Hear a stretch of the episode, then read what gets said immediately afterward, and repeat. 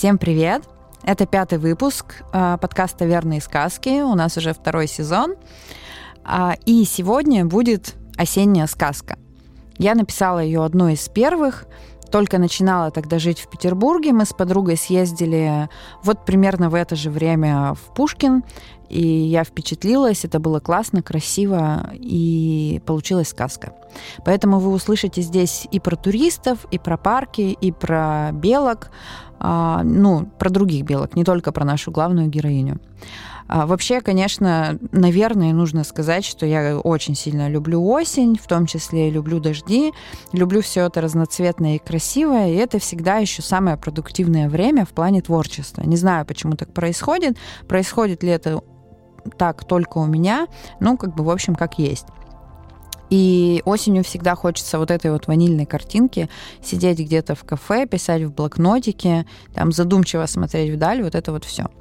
И мне невероятно приятно, что сейчас я записываю эту сказку на Петроградке, то есть именно в Петербурге, именно осенью, как она и была создана.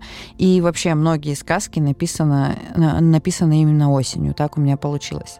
В общем, в сказке про белку и бурундука, которая сейчас будет, а, есть и цитирование других произведений, и конфликт. Я искренне надеюсь, что а, мне получится передать вам настроение вот этого вот осеннего Петербурга.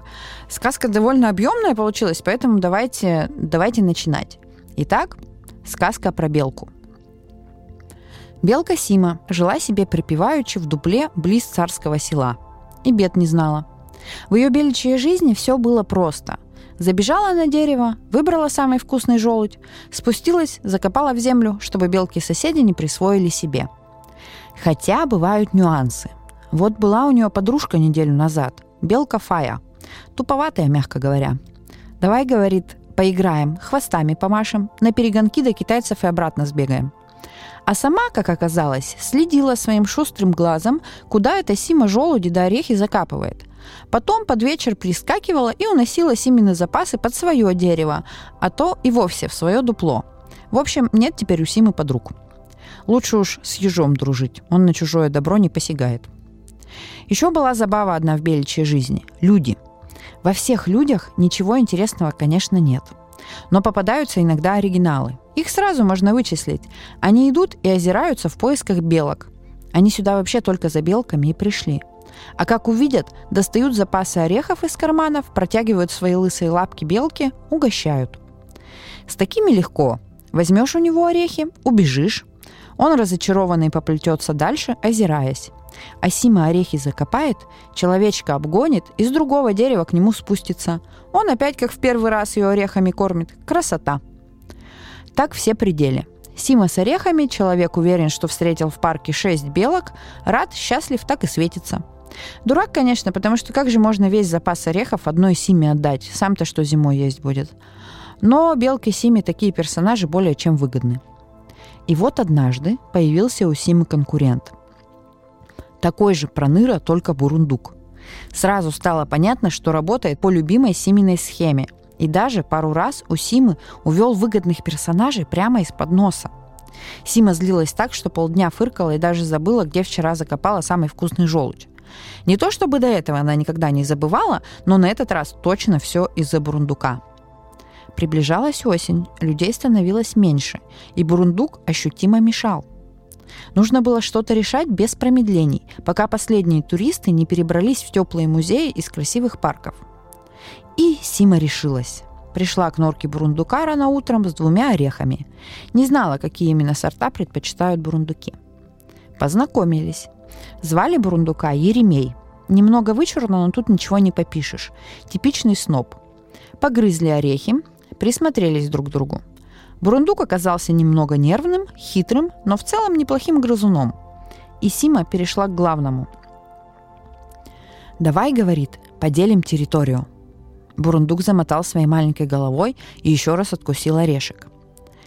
«Давай ты переедешь в другой парк», сказала Сима. Бурундук хмыкнул, что очевидно означало «нет». Сима разозлилась и почти закричала.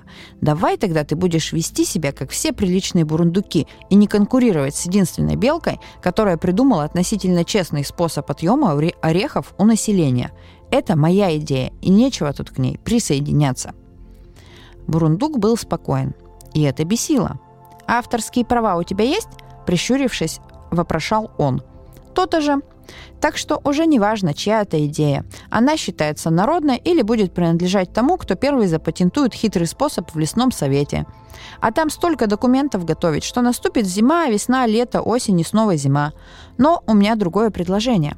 Я знаю еще примерно 400 относительно честных способов отъема орехов у населения. Брундук оказался любителем русских юмористических романов начала прошлого века.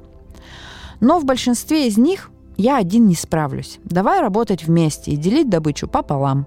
Тем более я, например, желуди не ем, а ты, я смотрю, не очень жалуешь арахис, если принесла его мне в подарок.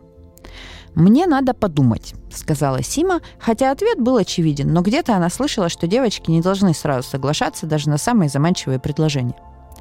Так через три дня в лесу появился союз двух великих грызунов. Сима и Еремей атаковали улыбающихся туристов с земли и воздуха. Двойные нападения вызывали в четыре раза больше умиления и гарантировали в три раза больше орехов. Да, математика не самая сильная сторона грызунов – они поделили парк на территории и точно знали, в какое время суток и где нужно оказаться, какое дерево лучше просматривается, какие туристы более перспективны. И даже завели себе семь регуляров, поток орехов от которых был стабилен. Так партнерские отношения примирили двух непохожих зверят в полноценный коллектив, а взаимное использование носило сугубо положительный характер – так зима была сытой и веселой, потому что Еремей и Сима захаживали друг к другу в гости и строили планы на жизнь. Так счастье в виде орехов приобрело постоянный характер, и шерсть лоснилась, и глазки радостно сияли. Готовьтесь к зиме. Ищите своего грызуна, с которым будет тепло и сытно.